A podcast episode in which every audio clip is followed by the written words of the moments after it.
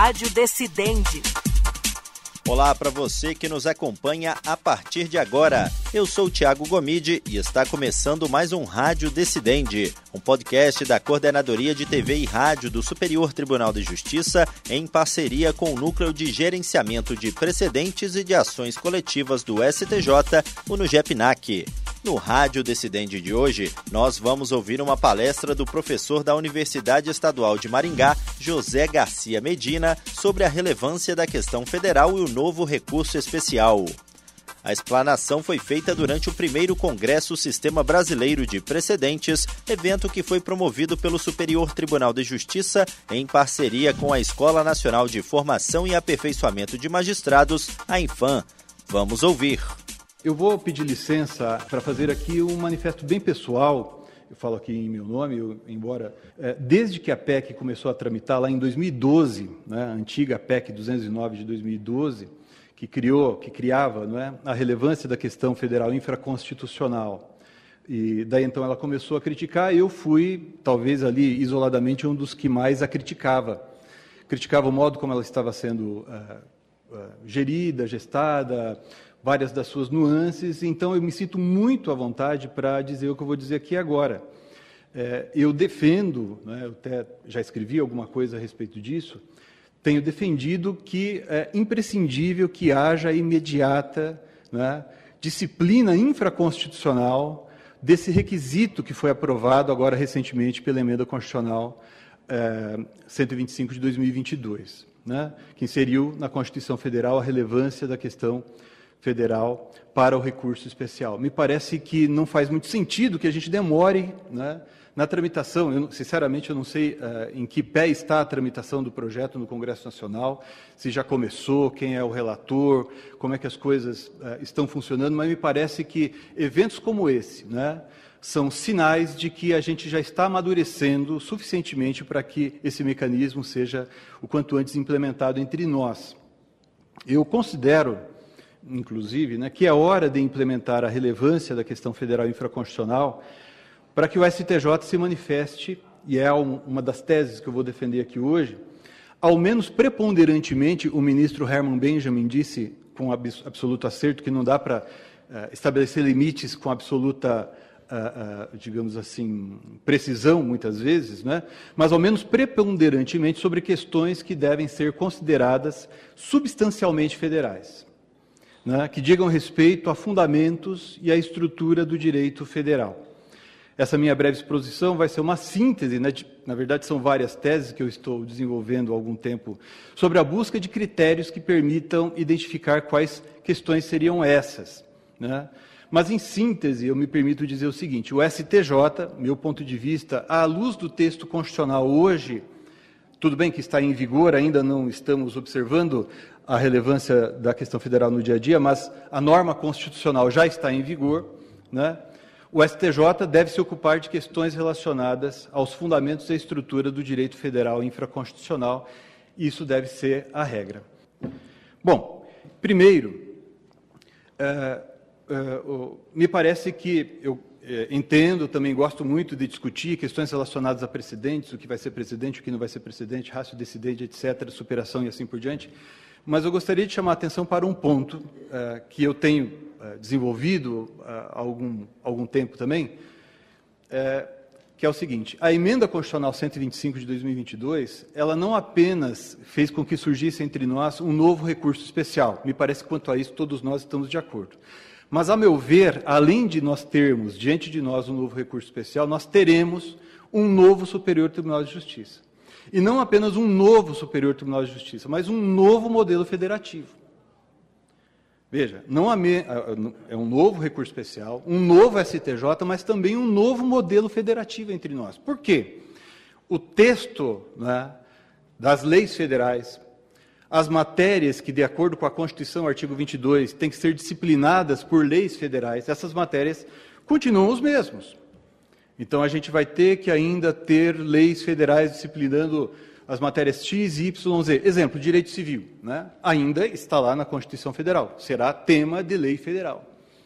Mas a, a, a emenda constitucional 125 de 2022 rompeu, meu ponto de vista, né, que submeto à consideração e crítica de todos vocês, o texto federal é o mesmo e permanecerá o mesmo no Brasil inteiro. Né? Então, o artigo, sei lá, 1248 do Código Civil, que diz que os frutos que caem da árvore sobre o muro e daí caem lá no terreno do vizinho. É um texto de lei federal que vale no Brasil inteiro. A norma também é a mesma no Brasil inteiro? Não necessariamente. Se nós compreendemos a norma federal como produto da interpretação e aplicação daquele texto, a norma poderá ser diferente. Aí vocês vão me dizer, peraí, então alguma coisa mudou, e de fato mudou, e mudou de maneira radical.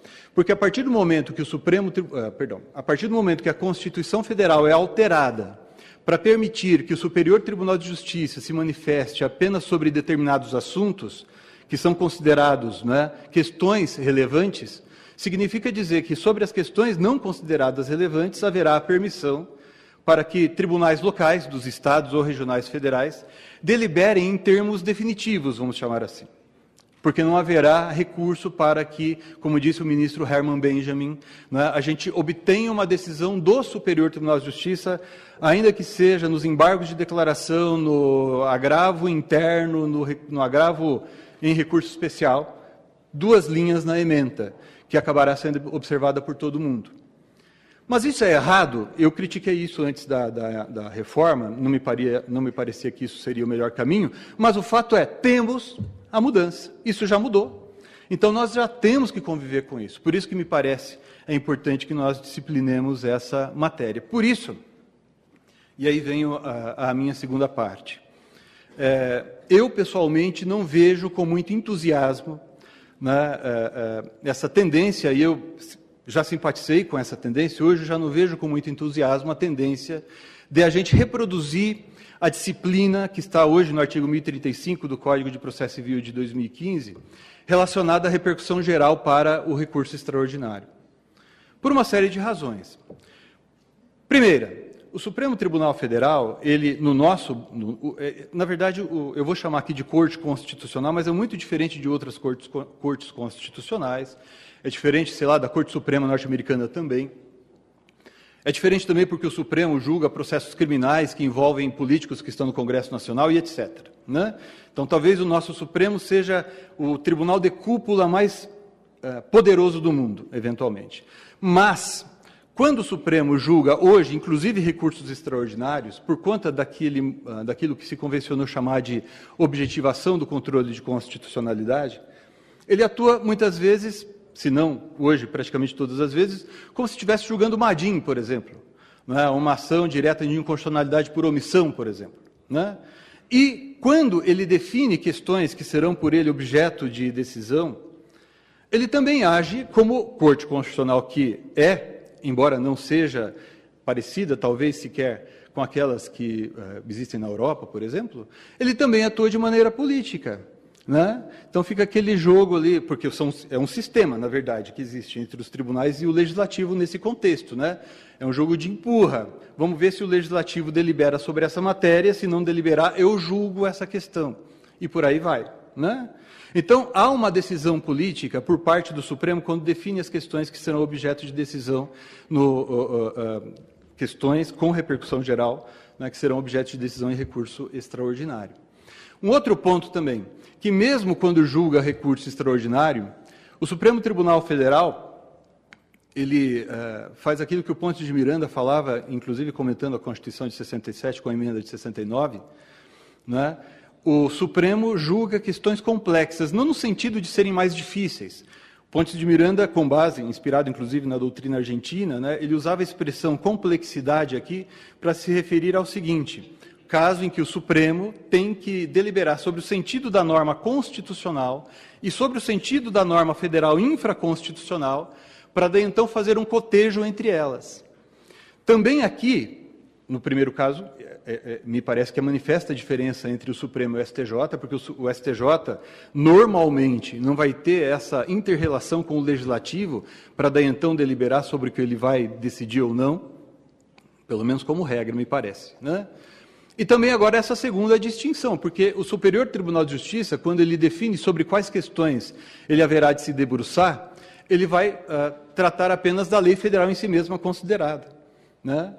Desde já faz bastante tempo, uma reforma constitucional já há bastante tempo realizada, o STJ não analisa mais conflito entre lei federal e lei estadual, por exemplo. Né? Isso aí tocou ao Supremo Tribunal Federal. Mas há uma terceira diferença muito grande. O Supremo Tribunal Federal, e veja, não estou falando isso como crítica, é uma constatação. Como ele julga questões constitucionais, embora ele possa julgar praticamente sobre tudo que interessa em nossa vida, não tem um aspecto da nossa vida, talvez até o fato de a gente estar sentado aqui, né, com poucas linhas de argumentação, a gente encontra um fundamento constitucional para isso. Né? Então, praticamente tudo está na Constituição. Mas, por outro lado, também, a Constituição nossa, embora analítica, ela é bastante diminuta se comparada com a quantidade infinita de dispositivos de lei federal. Eu não sei se alguém já calculou se há milhares ou milhões de dispositivos de lei federal. Código Civil, mais de 2 mil artigos, CPC, mais de mil artigos, Lei de Recuperação Judicial, sei lá quantos artigos também, CDC, um monte, mais de 100, e aí vai. Né? Então, a quantidade de questões federais infraconstitucionais que têm que ser enfrentadas pelo STJ é absurda. Aí a minha crítica, o meu ponto de vista, com todo respeito, todas as vênias a quem pensa diferente, não dá para o STJ copiar o modelo de deliberação do Supremo, porque os parâmetros, forma, objeto e conteúdo considerados pelo Supremo são diferentes daqueles que, a meu ver, vão ter que ser considerados pelo STJ. O Superior Tribunal de Justiça se ele seguir o padrão decisório que o Supremo vem seguindo, para resolver qual questão tem repercussão geral, qual questão não tem repercussão geral, o STJ não vai fazer mais nada senão decidir qual questão tem relevância. Né? Então, é, uma sugestão, uma perspectiva, né, uma opção, um, uma ideia que eu tenho considerado que talvez possa valer a pena, talvez esteja em. É, delimitar algo que a gente possa considerar como temas de direito federal infraconstitucional, que sejam temas de direito, uh, digamos, substancialmente federais. Que temas seriam esses? E claro, isso aqui não tem a pretensão de esgotar, não é algo que fecha a questão, né? como é evidente. Né? Que temas seriam esses? Bom, primeiro, temas que dizem respeito uh, uh, à base do direito federal. Né? Uh, veja, essa, essa, distinção é feita pela doutrina constitucional quando trata, eu vou fazer aqui uma aproximação, né, de normas constitucionais em sentido substancial e normas constitucionais em sentido federal. Tudo que está ali na Constituição, no texto constitucional, né, são textos federais, evidentemente, em sentido formal. Mas nem tudo que está ali na Constituição são uh, uh, podem corresponder a normas substancialmente constitucionais. Né? Então, ok, que questões relacionadas a direitos fundamentais, ao modelo federativo, à democracia, funcionamento do legislativo, dentre outros assuntos, me parece que isso é mais ou menos tranquilo na nossa doutrina, dizem respeito àquilo que podem ser considerados substancialmente constitucionais. Né? Mas percebam que, se a gente leva isso à risca, um monte de assuntos já não são necessariamente substancialmente constitucionais. Então, recentemente, a gente assiste a um movimento né, é, que vai e vem, mas me, às vezes se, se, apresenta de maneira bastante ostensiva, de desconstitucionalização de alguns assuntos. Então, tem vários temas que estão ali na Constituição que poderiam ser disciplinados por lei complementar, não teria nenhum problema. Né? Não faria a menor falta. Então, o que é que eu poderia tirar da Constituição e não faria falta alguma, se estivesse numa lei, numa regra infraconstitucional? Eu tenho a impressão de que a gente pode fazer similar, semelhante análise quando a gente fala dos direitos, de, de temas relacionados a direito federal infraconstitucional. Tem temas né, que são relacionados a instituições fundamentais do direito federal. E, e, e, muita gente já falou sobre isso, a gente iria longe, eu não vou me estender, né, mas eu vou citar alguns exemplos. Definição de casamento. Né, é um tema, me parece, que está ali é, é, algo que é um instituto, uma instituição fundamental do direito, é, é, é, do direito federal infraconstitucional. Eu não posso permitir que haja uma noção de casamento, o que é casamento, diferente, a depender do lugar que eu estou aqui no Brasil. Né? Uh, questões relacionadas a institutos uh, uh, que eu vou chamar aqui de estruturantes, porque os institutos fundamentais são aqueles que afetam a base do direito federal. Os institutos estruturantes são aqueles que talvez não afetem a base, mas que, se eu não observar de maneira co correta, vai rachar a parede. Né? Ele vai criar rachaduras no sistema federal. Então, por exemplo, o artigo 10 do CPC, que fala ali da, da decisão, proibição de decisão com surpresa para as partes.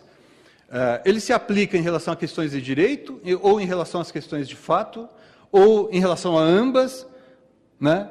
Me parece que essa é uma questão, meu ponto de vista, que também pertence a essa categoria. E por derradeiro, aquelas questões né, a respeito das quais a controvérsia uh, nos tribunais locais, e que estão, para mim também são, eu já escrevi isso já há algum tempo, né, são intrinsecamente relevantes. Né? Elas contêm relevância em rea ipsa. Né? E por que isso? É, o fato de o assunto estar sendo tratado de modo diverso em dois ou mais tribunais estaduais ou regionais federais é indicador de que, ainda que o assunto seja, não seja prima facie, ou seja, uma, um primeiro ponto de vista, você olha o assunto e fala, não, isso aqui não, talvez não seja um assunto tão relevante. Mas a partir do momento que você percebe que o Paraná, Tribunal de Justiça do Paraná decide de uma maneira, Tribunal de Justiça de, do, do Mato Grosso do Sul decide de outra maneira, né? Pode me fazer permitir, por exemplo, que um empresário opte por abrir uma filial em um estado e não em outro. Que eu faça o testamento em um estado e não em outro. Se for possível ajuizar uma ação de reparação por perdas e danos, quando é o caso de domicílios né, concorrentes para fins de ajuizamento de ação, eu posso optar por mover ação no Paraná ou no Rio Grande do Sul e não ali no Rio de Janeiro, a depender do caso. Então, me parece que, ainda que, uh, eventualmente, de cara, com perdão da expressão, eu não perceba que esse tema diga respeito uh, a uma norma que seja fundamento ou que seja da estrutura do direito federal, o fato de haver discrepância é um sinal de que estou ali diante de um assunto, é, em relação ao qual, se não houver uma intervenção do Superior Tribunal de Justiça, eu coloco em risco a unidade do direito federal. Né? E por isso que também nesse caso. Então, imagine se houver divergência entre nos tribunais dos estados sobre o alcance de um determinado tributo. Também é um exemplo. Né? Então você pode até dizer, não, mas peraí, nesse caso aqui, eu não estou diante de uma norma que diga respeito a, a um tema que seja fundamental, que seja estruturante, mas essa divergência tem que ser eliminada pelo Superior Tribunal de Justiça. No direito comparado, a gente vê soluções variadas. Né? Tem ali regras que estabelecem que eu tenho que demonstrar que essa divergência se manifesta em X tribunais. É possível, não sei. Aí tudo vai depender de como o legislador vai disciplinar a matéria. Né? Uh, e, por fim, a gente vai ter o resto, que, a meu ver, vai ser a maior parte das questões. Né? embora uh, os colegas advogados, as colegas advogadas aqui podem falar assim, poxa, Medina, que tiro no pé, hein? Você que é advogado, advogado falando isso? Pois é. Mas, a partir da emenda constitucional né, que instituiu a, a, relevância da questão federal entre nós para o recurso especial, me parece que isso é, ind, é, é indescapável. E a, a gente não pode escapar disso. Né? A maior parte das questões não vão superar né, essa, digamos assim, essa, esse requisito da relevância. As questões, a maior parte das questões federais, vão ser apenas questões federais, né, formalmente, que formalmente vão ostentar essa natureza, que elas ainda vão ter algumas características, como, por exemplo, para tratar de direito de, de vizinhança, eu ainda vou precisar de uma lei federal para reformar o Código Civil. Né? Então, eu não posso ter uma lei municipal ou estadual alterando isso. Agora, o sentido da norma, se o STJ deliberar que ele não vai mais ou ele não precisa deliberar sobre determinado ponto, determinado assunto, o sentido da norma vai tocar né, aquilo que os tribunais locais decidirem. Bom, eu procurei apresentar aqui, embora de maneira superficial e, claro, embrionário, isso aqui tem que ser aprofundado, né, aspectos que eu considero relevantes e que talvez, pessoal, também nos permita ter mais segurança. Isso vale para o ju jurisdicionado, mas para, para os próprios ministros do STJ e para os desembargadores dos tribunais também, né? quanto àquilo que vai poder ser considerado pelo tribunal, é, pelo Superior Tribunal de Justiça, uma questão relevante ou não. Hoje, a gente tem um exemplo que está em curso, né? o Supremo está deliberando sobre a admissibilidade de um recurso extraordinário relacionado à constitucionalidade do artigo 85 do CPC. Né? Todo mundo achava que a questão tinha sido resolvida agora, não foi, parece que vão aguardar o, o voto de um outro ministro que vai ser nomeado. Né? Mas veja, está 5 a 5. Né? E ninguém sabe qual vai ser o, o desfecho disso. Isso, e, e cá entre nós, né, a gente nunca sabe, com todo respeito, a gente pode até falar, não, o ministro tal deve votar nesse sentido, a ministra tal naquele outro sentido, mas a gente não tem absoluta segurança se determinado tema vai ser considerado constitucional e, se considerado constitucional, vai ser considerado tema com repercussão geral. É, se isso a gente pode, se a gente pode conviver com isso em relação ao Supremo, eu acho que com o STJ é muito mais difícil. Tamanha quantidade de questões de direito federal que existem e vão existir. Essa foi, portanto, a fala do professor da Universidade Estadual de Maringá, José Garcia Medina, sobre a relevância da questão federal e o novo recurso especial. Lembrando que esta palestra foi feita durante o primeiro Congresso Sistema Brasileiro de Precedentes. E esse foi mais um Rádio Decidente. E antes de encerrar, lembra você ouvinte que este e outros podcasts produzidos pela Coordenadoria de TV e Rádio do Superior Tribunal de Justiça estão disponíveis nas plataformas de stream de áudio de sua preferência. E você também pode nos acompanhar pela programação da Rádio Justiça. Até o próximo episódio. Rádio Decidente